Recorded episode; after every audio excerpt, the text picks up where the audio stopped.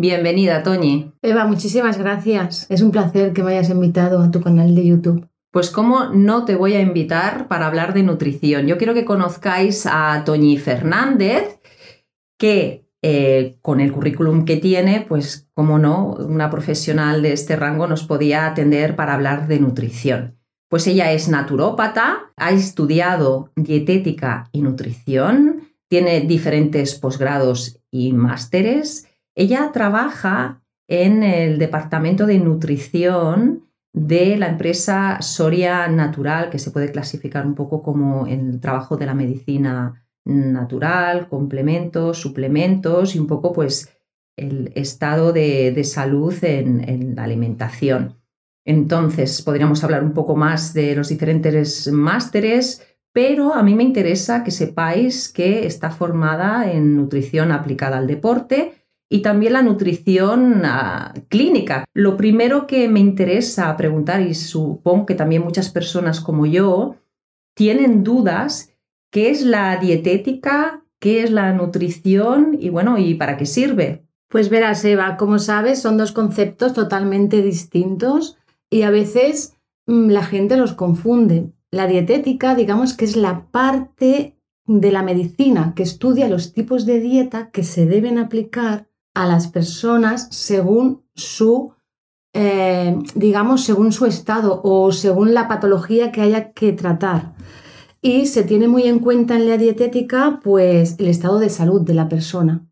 Cuando hablamos de nutrición es otra cosa. Hablar de nutrición significa que eh, la manera que tiene el cuerpo de absorber los nutrientes. Digamos que la nutrición es un conjunto de procesos biológicos que se producen en el organismo después de haber ingerido los nutrientes.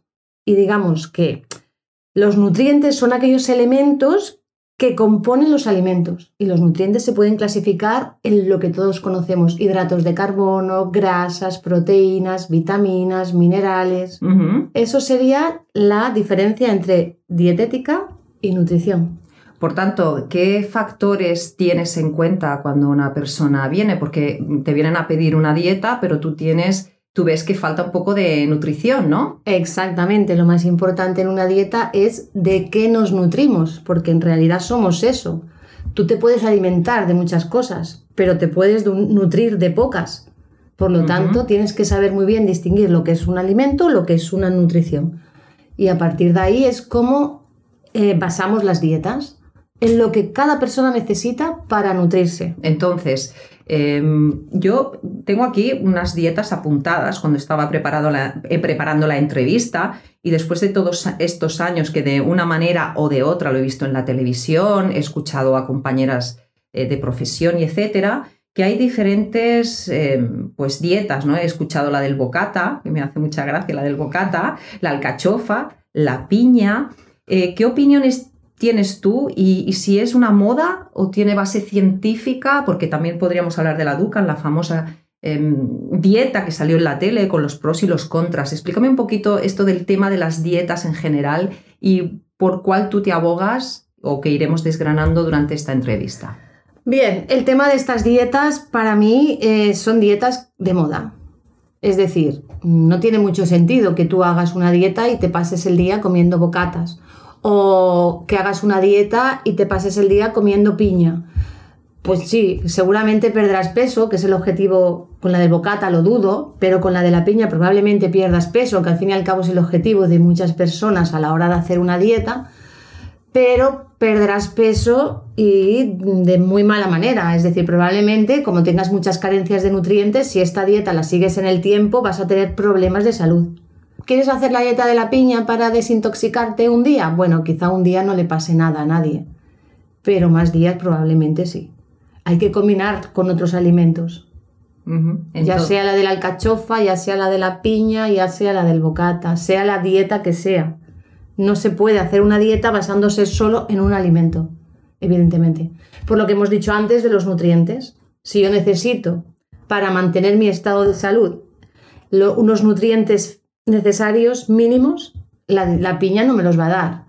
Vale, luego hablaremos de estos elementos básicos, porque, bueno, y luego hablaremos de, otros, seguramente otras dudas que tengo yo y que seguro que otras personas que nos están escuchando tienen, ¿no?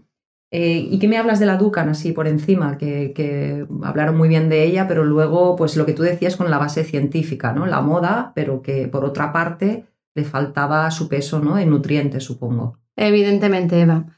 Eh, la dieta Duncan también se puso muy de moda porque era una dieta muy fácil de hacer para todo el mundo y muy cómoda, porque se basaba en grasas y proteínas. Perfecto, es lo que le gusta a la gente. Comemos esto y nos adelgazamos pero se paga un precio caro a la hora de perder peso de esta manera, porque básicamente perdiendo peso a través de la masa muscular puedes generar un nivel de colesterol elevado por las ingestas que estás haciendo de grasas y de proteínas. Es una dieta escasa en fibra.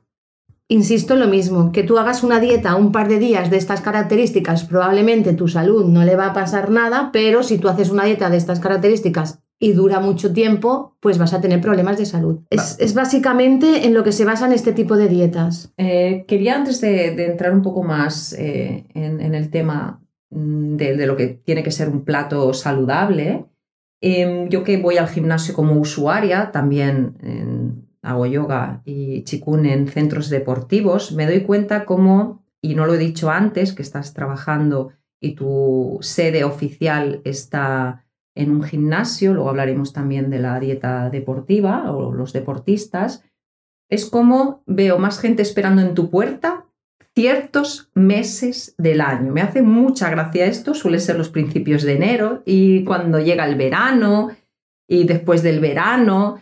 Eh, bueno, explícame un poco esto. Eh, ¿Cuáles la, las dudas o, los miedos que tienen estas personas cuando llegan a, a tu consulta y que no sé si le haces un poco de pedagogía a estas personas y vas más a la nutrición o te exigen adelgazar en poco tiempo y luego el impacto que tienen el, el querer intentar adelgazar tan rápido, aunque ya no has adelantado alguna cosa. ¿Nos puedes, ¿Me puedes explicar, nos explicarías eso un poco? Vamos por pasos. Verás, hay épocas, evidentemente, que hay épocas punteras a la hora de hacer dieta y ahora en finalizadas las fiestas de Navidad es una época fantástica. La gente se encuentra cansada de comer y decide hacer dieta. También porque pronto llegará el verano y nos tenemos que poner a punto. Es otra época buenísima. Y después de las vacaciones de verano también suelen venir y recurrir a, a ponerse un poquito a punto.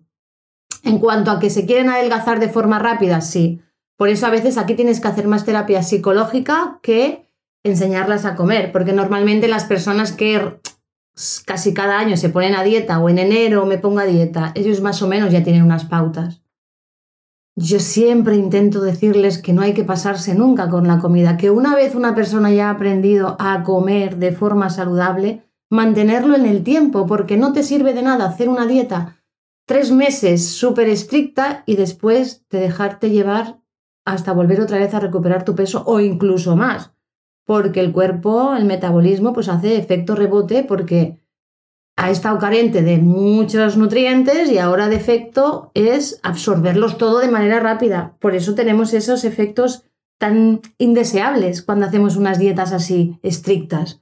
La gente te viene y lo primero que te pregunta, ¿cuánto voy a perder? Si es que no se trata de perder peso, se trata de que lo mantengas en el tiempo porque si haces dieta vas a perder peso, pero la dificultad está en mantenerlo. Y ahí es donde tienes tú que intentar explicar que hay que cuidarse siempre, no hay que cuidarse tres meses al año para estar guapa en verano o para estar guapa en Navidad, hay que, curarse, hay que cuidarse siempre y siempre alimentarse bien, dependiendo de las necesidades de cada uno, evidentemente. Por eso es importante y abogamos por la salud. Yo, ante todo, abogo por la salud. Para mí es primordial.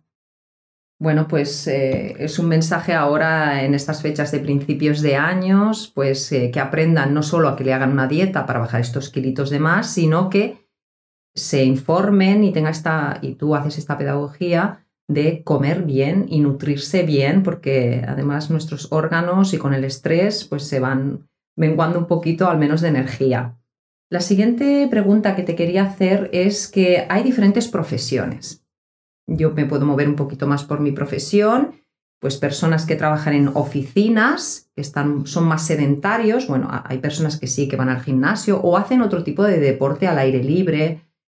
Mm, las dietas, gastamos diferentes calorías durante el día, tú te has encontrado que pues adaptar a la profesión que, te ha venido. Sí, Eva, para mí es fundamental, porque mm, tan importante es la dieta para una persona que está todo el día sentada en un ordenador, que para una persona que está todo el día trabajando en la calle o trabajando ah, o haciendo deporte, como puede ser un entrenador o un deportista de élite. al fin y al cabo es una profesión igual y la nutrición aquí es muy importante y hay que adecuarlas a cada cual sus necesidades. Una persona que está todo el día sentada en un ordenador probablemente no necesite tanta cantidad de calorías, pero sí que necesita mucha cantidad de nutrientes, sobre todo alimentos que le van a nutrir el sistema nervioso, y alimentarlo para que pueda funcionar bien. Aunque de todas formas le recomendaría que hiciera un poquito de ejercicio a esta persona que está todo el día sentada y que saliera, aunque fuese media horita, a tomar el sol y hacer deporte, que es súper importante. Si te encuentras a una persona que está todo el día haciendo deporte o en la calle, un trabajo más físico, evidentemente tienes que aumentar el número de calorías y la cantidad de nutrientes también es diferente. Aquí se aumentaría un poquito más los carbohidratos, cosa que a la persona que está en un, en un despacho sentada todo el día, pues le disminuiríamos un poquito la cantidad de calorías a raíz de los carbohidratos, no a partir de otros nutrientes, porque son muy importantes las grasas, las proteínas. Yo siempre juego con los carbohidratos. Sí, que es lo que cuesta un poquito más de quemar. Exactamente. Un deportista lo tiene fácil, pero también es muy importante también para el deportista hacer una dieta adecuada. Siempre, para cada persona, necesitamos una dieta adecuada. Como he dicho antes, ahora que estás hablando del deporte y además te has preparado muy bien de nutrición aplicado al deporte, mm, ¿te viene deportistas de élite? ¿Te viene el deportista de a pie del gimnasio? ¿Está preocupado por nutrir ese músculo? Es decir, tú que te paseas por el gimnasio también y que también eres deportista, mm, ¿ves cómo ciertas personas no son conscientes de esa nutrición que se ponen a hacer pesas o deporte a, saco, diríamos así, hablando de una manera más coloquial? ¿Y cómo, cómo te llegan a consulta? ¿Cuál es su preocupación? ¿Quieren aumentar más el músculo? ¿Quieren nutrirlo? Bueno, explícame un poco porque la verdad es que estoy muy curiosa de que me expliques esto. La verdad que en el mundo de la, en un gimnasio me encuentro absolutamente de todo. Eh, si hablamos de perfil de mujer, pues la mujer lo que quiere cuando viene a mi consulta y está en el gimnasio, pues lo que quiere es perder grasa, estar más definida, estar más tonificada. Cuando viene alguna algún chico joven, su objetivo es marcar abdominales, marcar bracitos, tener un cuerpo cachas. Fíjate qué diferencia, Eva, porque no tiene nada que ver la dieta que le puedo dar yo a una mujer que quiere mm, perder grasa a la que pueda estar tomando este chico que su objetivo es muscular y fibrar. Absolutamente nada que ver. Te encuentras de todo. También te encuentras a la típica persona que no quiere hacer dieta, que le estás aconsejando y que dice, es que yo vengo al gimnasio todo el año y nunca pierdo peso. Y le, y le intentas explicar que sin una dieta adecuada va a ser imposible que pierda peso. Si su objetivo es perder peso, ha de saber que el 80% del resultado va a ser la dieta, no el deporte. Porque claro, como mucho deporte harás una hora o dos al día, tu dieta es 24 horas al día, es decir, eres lo que comes.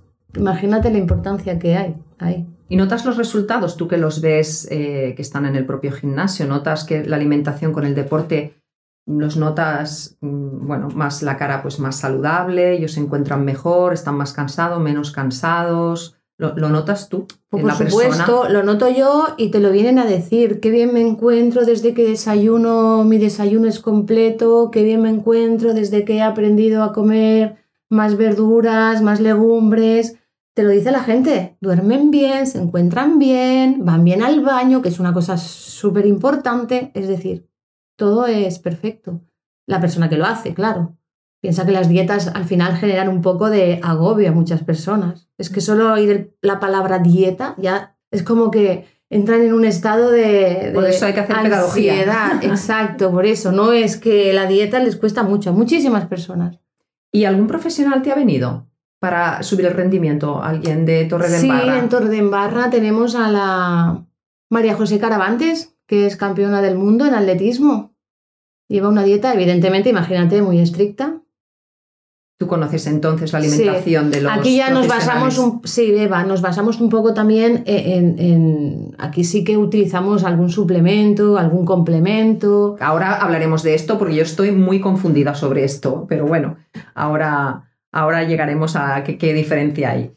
Y perdona que te he interrumpido. Y son dietas muy estrictas. Aquí está muy compaginado el entreno con la dieta con horarios y... Pero, insisto, la base de una dieta equilibrada siempre va a ser lo mismo. Siempre tiene que haber un porcentaje de carbohidratos, un porcentaje de proteína, evidentemente saludable, y un porcentaje de grasas saludables. Entonces, perdona, haciendo este paréntesis, ese sería el plato, que es una de mis preguntas. ¿Ese es el plato adecuado que deberíamos tener? Sí, siempre.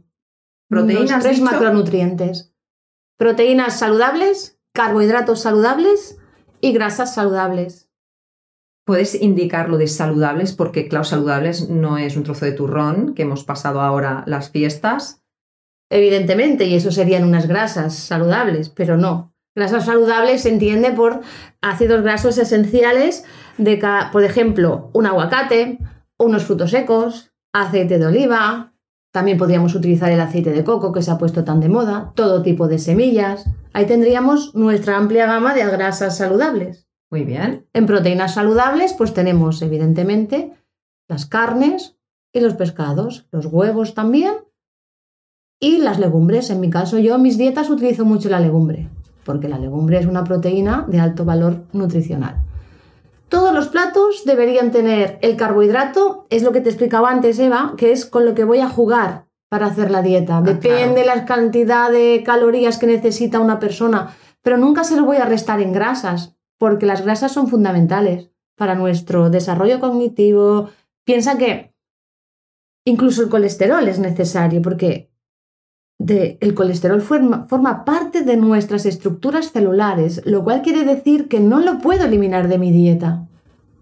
¿Me entiendes? Necesitamos todo ese abanico de grasas. Antiguamente, cuando se ponían a hacer dieta, las personas lo primero que quitaban eran todo tipo de grasas, fuera grasas. Hoy en día no, el porcentaje de grasas en una dieta siempre tiene que estar ahí.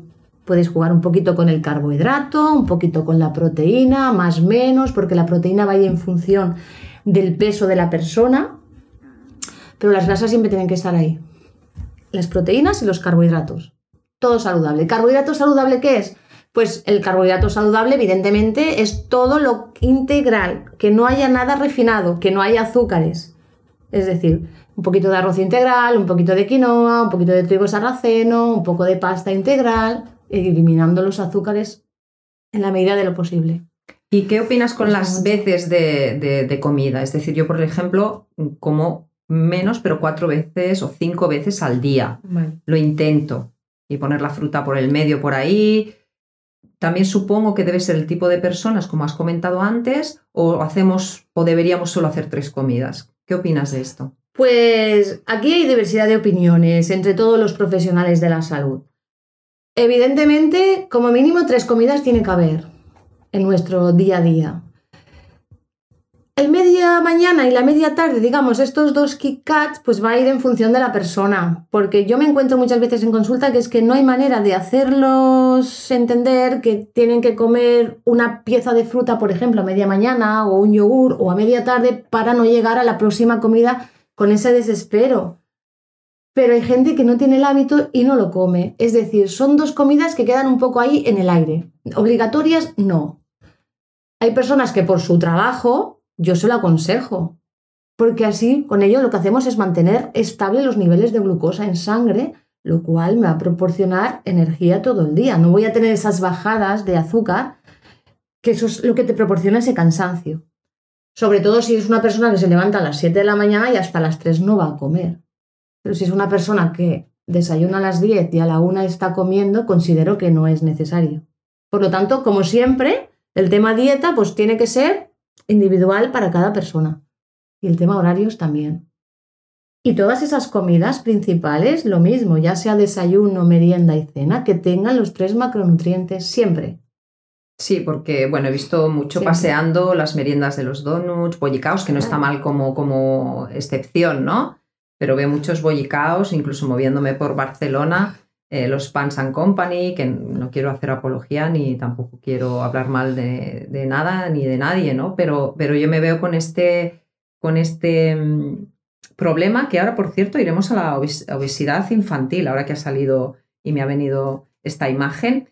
Y antes de, irnos a, diferentes casos concretos que tengo curiosidad, ¿qué opinas sobre el agua? Esto de beber dos litros, un litro, mm, hay personas que no cuando una persona tenga, tenga sed.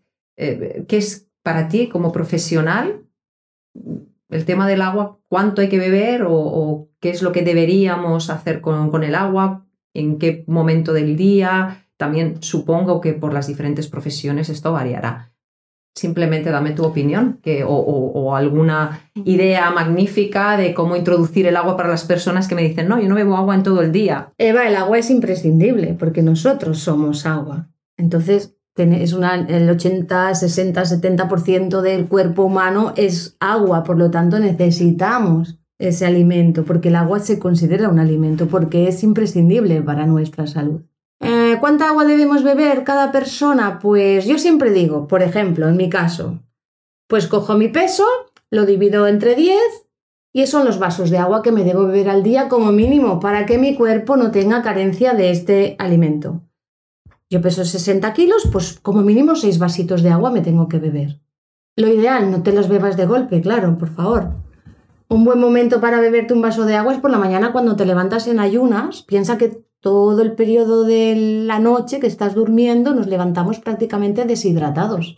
Pues es un buen momento para levantarte y hidratar todo el organismo. Es un buen momento y siempre aconsejo que no se tome el agua fría, porque entonces lo que haces es provocar ahí un boom. Se comprime todo el organismo por dentro. El agua templadita, un vasito de agua y se te entran dos muchísimo mejor. Y a partir de ahí, pues que uno tenga conciencia no esperar nunca a tener esa sensación de sed, porque el cuerpo ya se está deshidratando. Y no sustituir nunca el agua por ninguna bebida, eh, sobre todo refrescos, zumos industriales, esto no, el agua es el agua y no se puede sustituir por nada. Y sí que es verdad que deberíamos beber agua de calidad, con bajo residuo seco, baja en sodio, porque si es el alimento que más tomamos durante el día, porque de nada te tomas dos litros de, ningún alimento al día, solo de agua, pues tiene que ser de calidad. Yo, yo abuso un poquito, Toñi, en invierno de las infusiones. A veces tés, a veces manzanillas, porque no me apetece tanto beber agua. Mm, ¿No estoy haciendo mal?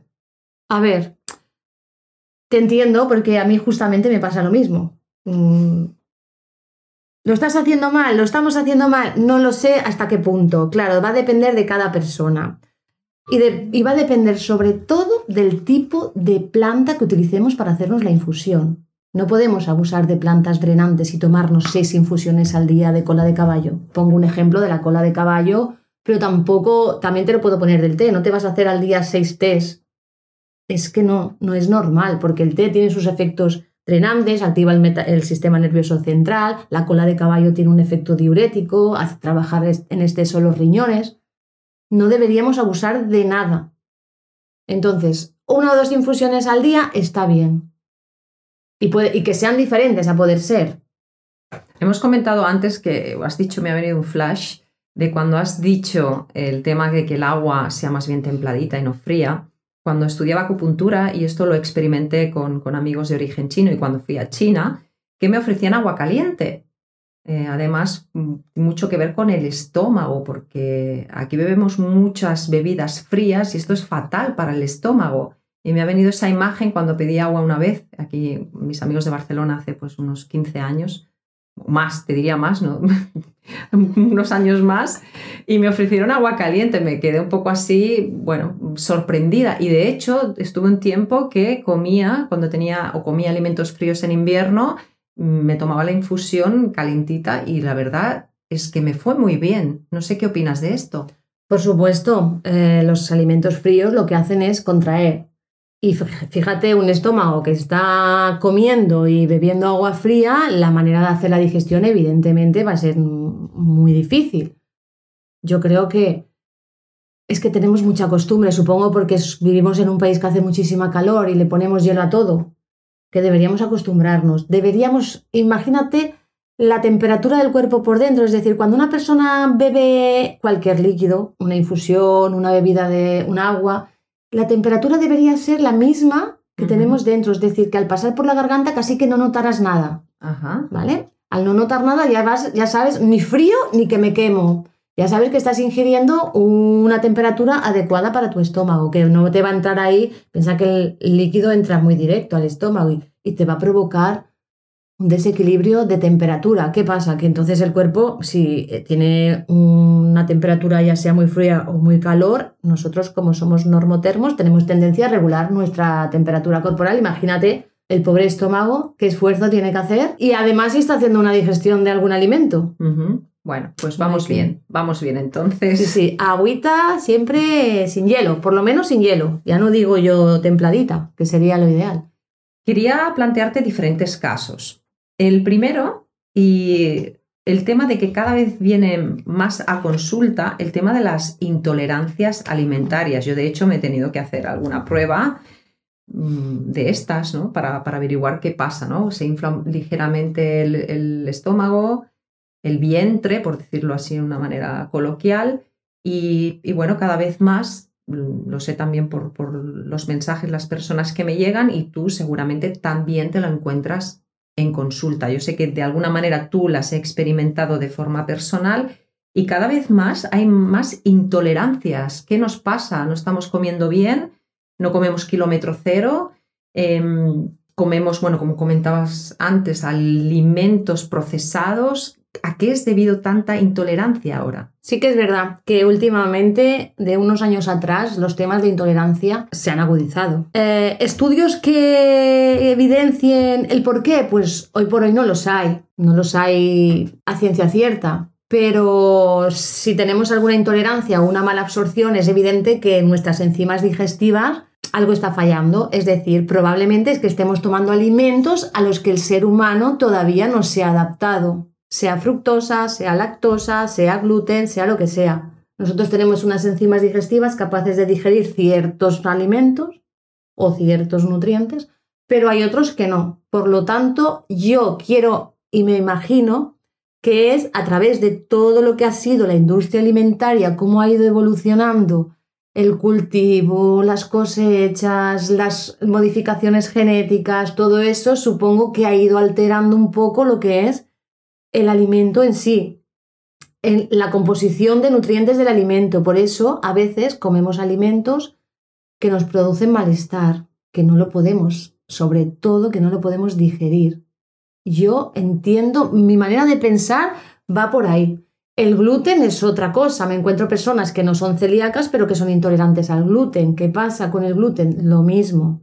Ha sufrido el trigo en su origen muchísimas modificaciones genéticas el trigo que comemos ahora tiene muchísimo más gluten del que tenía en su, en su origen y el ser humano es incapaz de digerirlo, de, procesarlo. Nuestras enzimas digestivas no se han adaptado todavía. Ha, ido más, ha evolucionado más rápido todo lo que es la industria alimentaria que nuestras enzimas digestivas.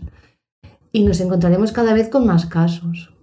Vaya. O sea que cada vez se, lo que hablaba un poco antes, más problemas digestivos y, todos estas, estos problemas a nivel, a nivel corporal. Eva, insisto, no es porque comamos mal, no, porque yo hablo en mi caso, yo no como mal, pero me sienta mal este tipo de alimentos. Por lo tanto, no es comer mal, sino es que los alimentos o mi estómago, mi sistema digestivo no se ha adaptado a estos alimentos, digámoslo así.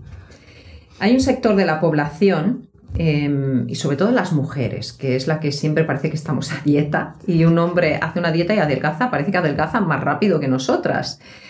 Eh, hablabas antes que tienes deportistas, mujeres que te vienen ¿no? para, para perder peso. Supongo que tiene que ver mucho el tema hormonal, pero hay otro sector, y conozco muchas mujeres mm, con la menopausia, que les cuesta mucho perder peso y me imagino que debe, andar por ahí. ¿Qué, ¿Qué, tipo de dietas les recomiendas? Aparte del deporte y el movimiento físico que ya has recomendado antes. ¿Nos puedes dar dos datos o personas, mujeres que están pasando ese proceso? ¿Les puedes decir dos cositas que tengan en cuenta o que te vengan a ver, que luego diremos dónde la podéis encontrar? Bueno, las mujeres que estamos en proceso de menopausia sí que es verdad que notamos muchísimos cambios en nuestro cuerpo a nivel de, sobre todo a nivel físico, pero también a nivel psicológico, porque esos cambios a muchas mujeres también le producen una especie de depresión o de no, no te encuentras a ti misma, es como que no te reconocieras. También puede, tú imagínate que una, una premenopausia acarrea insomnio, irritación, aumento de peso. Pues claro, todas estas cosas juntitas a una mujer o a cualquier ser humano, pues al principio es como que no sabes cómo gestionarlo. Claro que hay maneras de gestionarlo y una de ellas evidentemente es cuidarse lo que uno come. Eh, tenemos que reducir el número de calorías y aquí sí que siempre digo, Carbohidratos, solo carbohidratos, los que yo llamo saludables, es decir, utilizaremos los carbohidratos de las frutas y de las verduras y alimentarnos a base de carbohidratos saludables, proteínas, grasas y sobre todo, sobre todo hacer mucho ejercicio, mucho más que antes. Claro, aquí también hay un factor en contra, que es que ya tienes una edad, el ejercicio, que el ejercicio, una ya no tiene tantas ganas de tanta, de tanta actividad, entonces son muchísimas cosas las que se juntan en la menopausia. Luego pues hablaremos de los suplementos, eh, complementos, que ya me dirás el qué para, para estas personas, pero yo, por ejemplo, con el tema del yoga me di cuenta que muchas personas ha, le ha ido muy bien el yoga para la menopausia, el, practicar yoga le ha ido muy bien, sobre todo lo que decías con el, con el tema psicológico, que también pueden recibir la ayuda de, un psicólogo, sino el, una persona a través de esta disciplina, por ejemplo, pueda mejorar su mente y por tanto enviar, como digo yo, enviar información al resto del cuerpo más saludable también, porque este mantra de no estoy bien, no me encuentro bien, pues tampoco ayuda por la parte que me toca a mí.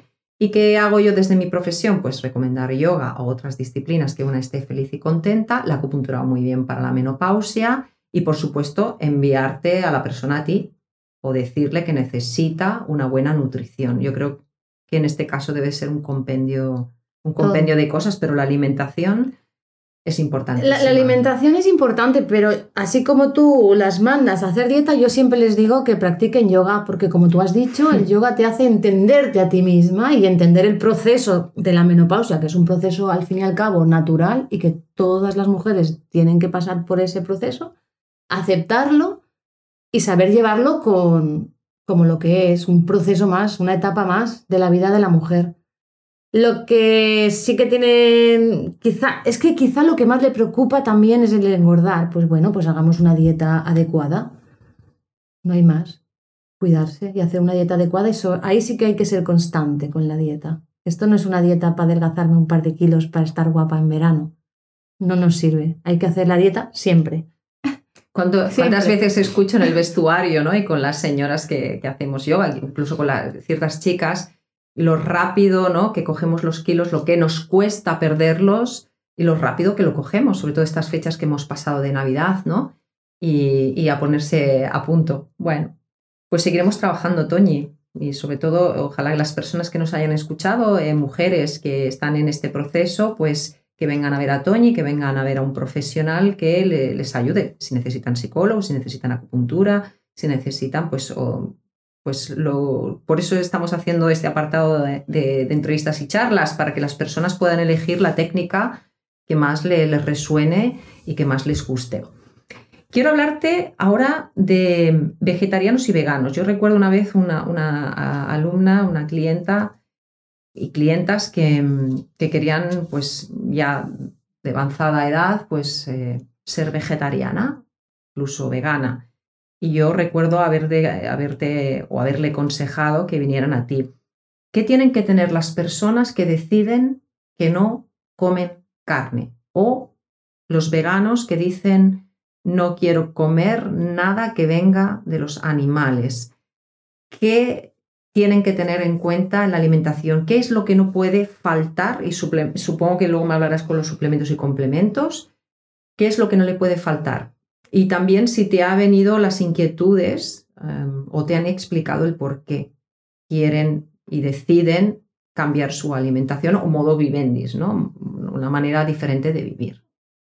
El vegetariano, eh, el vegetariano es una persona que decide no tomar más animales, carne animal o pescado, pero sí que acepta el huevo y los lácteos. Por lo tanto, la dieta de un vegetariano se podría decir que es una dieta completa, porque tiene proteína animal que procede del huevo y tiene el resto de macronutrientes. Es una proteína, es una dieta muy completa y no necesita suplementarse. Si está bien hecha la dieta, no va a necesitar porque es muy equilibrada. La dieta del vegano, la Organización Mundial de la Salud, sí que exige que se suplemente con vitamina B12. Siempre tiene que estar suplementada con B12, a no ser que en su analítica salga otro tipo de carencias. Porque el veganismo, así como el vegetariano es un, estilo, un tipo de dieta, el veganismo ya es un estilo de vida. Porque el vegano ya no acepta nada que venga del mundo animal, nada. Entonces yo creo que eso ya es otra conciencia, otra manera de ver el mundo y respeto hacia la naturaleza. Esos son dos puntos, son diferentes, totalmente diferentes. Porque yo no entiendo el vegano solo la dieta, entiendo al veganismo como un estilo de vida. Y el vegetariano sí que es simplemente que ha decidido no comer más carne o pescado, pero sí que acepta los huevos y, todo lo que provenga de, los lácteos. ¿Qué podrías decirnos sobre la obesidad infantil? Que antes me ha venido esta imagen de, de, los donuts para la merienda. ¿Te ha venido algún caso? ¿Has tenido que reeducar a la familia, a los padres? Mm, explícame de tus experiencias o, lo que tú sabes como profesional. Pues desgraciadamente muchos casos. Muchísimos casos de niños. Piensa que hoy en día en España la obesidad infantil se está considerando ya una lacra del siglo XXI. Es una enfermedad muy importante. Y, y siempre que vienen me doy cuenta, claro, eh, son menores, entonces hemos de entrevistar a los papás y te das cuenta que el factor determinante lo tienen en casa, el problema lo tienen en casa. He entrevistado a niños que les he preguntado eh, si comía verdura y me decía que su mamá nunca le había hecho verdura. A lo que la mamá contesta, es que no te gusta. Y claro, yo le digo, si no se lo has dado, ¿cómo dices que no le gusta? ¿Sabes? Es más reeducar a los padres que reeducar al hijo, porque el niño al fin y al cabo, si lo educas desde pequeño a comer verdura, va a comer verdura. O lo puedes disfrazar, ¿no? La verdura Exactamente, pero se la tienes que dar, se la tienes que hacer. Si un día tu hijo te dice, no quiero verdura, y ya no le haces más verdura, entonces se me da cuenta que lo que hay que es reeducar a los padres. Intentar explicarle a los papás la importancia de la alimentación en sus hijos, que va a determinar ya no solo su salud, es que es todo. Porque vienen niños con nueve años con niveles de azúcar altos, con el colesterol alto. Es que estamos hablando de, cosas muy... Aparte, aparte de que no se mueven, esto es otro problema hoy en día. Los niños no se mueven como se movían antes, se juntan muchísimas cosas. Siempre tienen la nevera llena, un cajón de alimentos todo ultraprocesados, el niño viene del cole, seguramente está solo, se pone a comer lo que le apetece jugando a la play. Claro.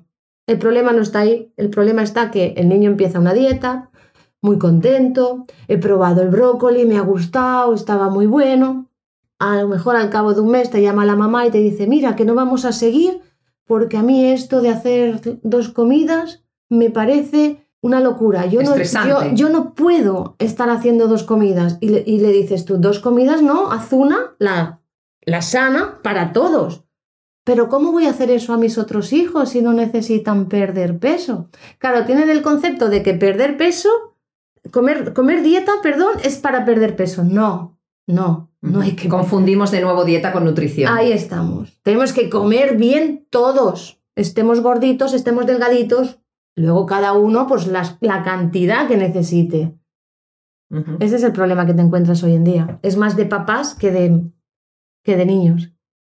Yo quería pasar al tema de ayunos. Yo te he conocido hace más o menos unos seis años. Yo he hecho 11 años seguidos de ayuno estricto, de, empecé con 7 días solo con líquidos, 7 días sin comer nada sólido, luego pasé a 10 días y un poco antes de conocerte ya pensé que, bueno, mi cuerpo ya no me pedía hacer estos ayunos. La verdad es que aprendí mucho de, los alimentos, del cuerpo, em, de interiorización. Bueno, aprendí muchísimas cosas que, bueno, es un poco largo de explicar. Te conocí justo porque coincidíamos en la misma zona laboral y te pregunté y te dije, mira, yo mm, quiero dejar de hacer ayunos, por favor, dime de qué manera puedo hacer un semiayuno, qué alimentos tengo que tomar, hacer como una limpieza sin ser este ayuno, pues, que hasta ahora teóricamente o yo resonaba que me iba bien y decidí por esta parte que me gustaría o que me cambiar y apareciste tú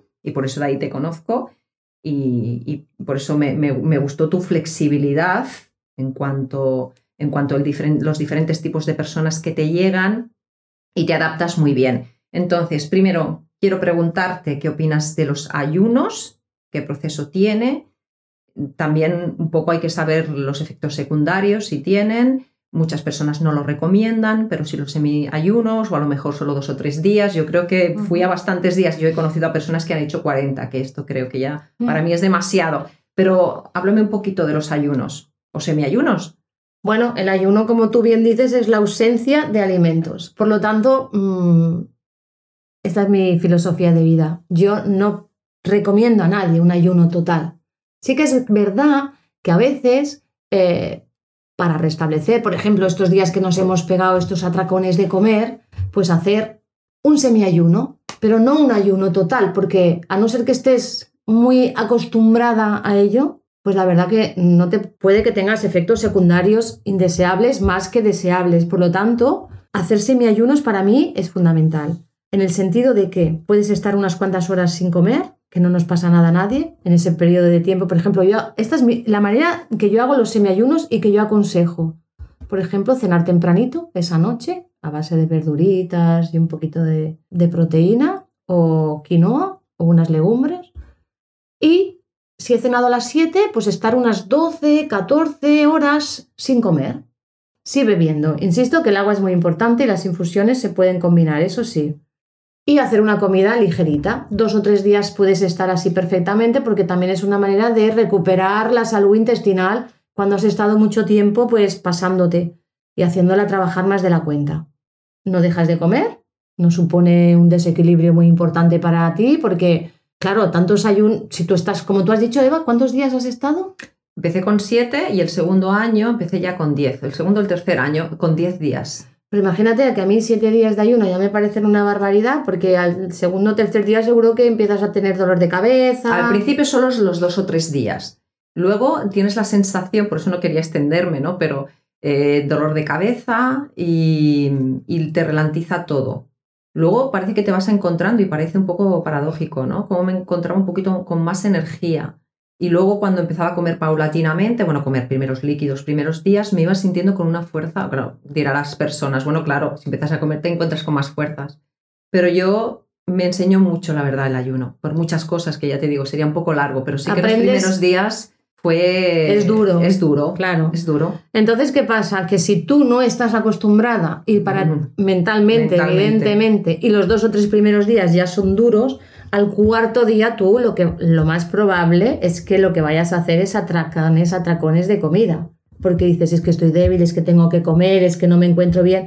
Por lo tanto, tienes que estar mentalmente muy preparada, simplemente. Por eso, opción más fácil y que se puede adaptar muchísimo mejor a una persona, aprovechar el periodo de la noche, de dormir, para no comer, cenar temprano y al día siguiente, en vez de levantarme y desayunar, pues me espero hasta las 12 a hacer ya la primera comida. Y también funciona muy bien. También es un momento que ayudamos al cuerpo, por ejemplo, en ese periodo yo les digo, ves al gimnasio, porque mm, es como hacer un cambio en tu metabolismo y enseñar al cuerpo a que tire de las grasas en vez de tirar de, del glucógeno, como no tenemos, porque evidentemente estamos en ayunas. Y después de esa gimnasia, pues ya si quieres desayunar algo suavecito, por supuesto, yo en principio no tuve efectos secundarios y otras personas que lo han intentado y que me lo han comentado, sí, por lo que tú decías, ¿no? En ningún momento tuve las ganas de atracarme y, es muy importante la mente de la persona, porque si no, esto es imposible. Bueno, podríamos estar hablando también de limpieza para los fumadores en la alimentación, para las personas que han estado mm, tomando eh, muchos medicamentos, es decir, tenemos muchísimos casos que hablar contigo. Y, y, bueno, pues yo te voy a emplazar para que quedemos en otro momento para hablar de más casos, pero antes de, de despedirme y explicarle a las personas dónde te pueden encontrar, por favor explícame qué diferencia hay entre complementos y suplementos porque no, no sé la diferencia. Pues te lo voy a explicar, es muy fácil. Un suplemento es aquel producto o aquel alimento que puede llegar a suplir alguna deficiencia dietética y no se refiere, no tiene por qué ser de alimento. Y el complemento sí que nos va a ayudar a restablecer los niveles de deficiencia de algunos nutrientes. Vamos a ver cómo te lo explicaría yo. Si tú tienes una alimentación variada y equilibrada, pues eh, se supone que tenemos todos los nutrientes en el cuerpo, pero a lo mejor tenemos deficiencias muy específicas. Mira, yo como bien, pero el hierro o el calcio y tal, pues aquí puedo tomar algún complemento de hierro, de calcio. Un suplemento, pues mira, yo a mi dieta por las mañanas me pongo alga espirulina. Pues ahí tienes un suplemento en tu alimentación. ¿Lo entiendes? Más o menos. Sí, sí, sí.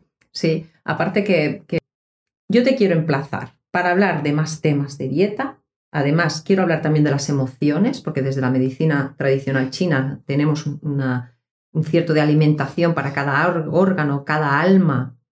Y bueno, pues cómo la alimentación nos puede influir en la parte psicológica, sin querer suplir el trabajo de los psicólogos, por supuesto.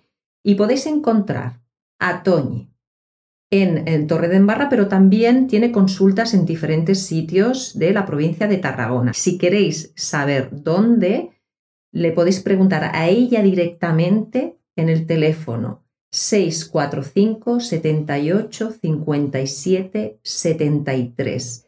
Normalmente ella está en el gimnasio de zona fitness en Torre de Embarra, también en la provincia de Tarragona y su Facebook es Personal Diet, por lo que ya tenéis sus datos. Ella, yo sé y me consta que ha trabajado con personas a distancia. Ahora el teléfono, el Skype, bueno, hay muchas maneras de, conectarse y de poder recibir pues, los consejos, las dietas, sobre todo si tenéis ciertos síntomas que me ha quedado pendiente de preguntar, pero bueno, otra excusa para que Toñi venga y sobre todo si tenéis preguntas, por favor, me ponéis justo abajo de este vídeo los comentarios, pues hablarnos la próxima vez de este tema, ¿no? Como, como lo del tabaco, cómo puedo limpiar a, través de la alimentación eh, después de 20 años fumando. Bueno, pues ella también os va a, ayudar, pues queréis ser vegetarianos, pues finalmente mm,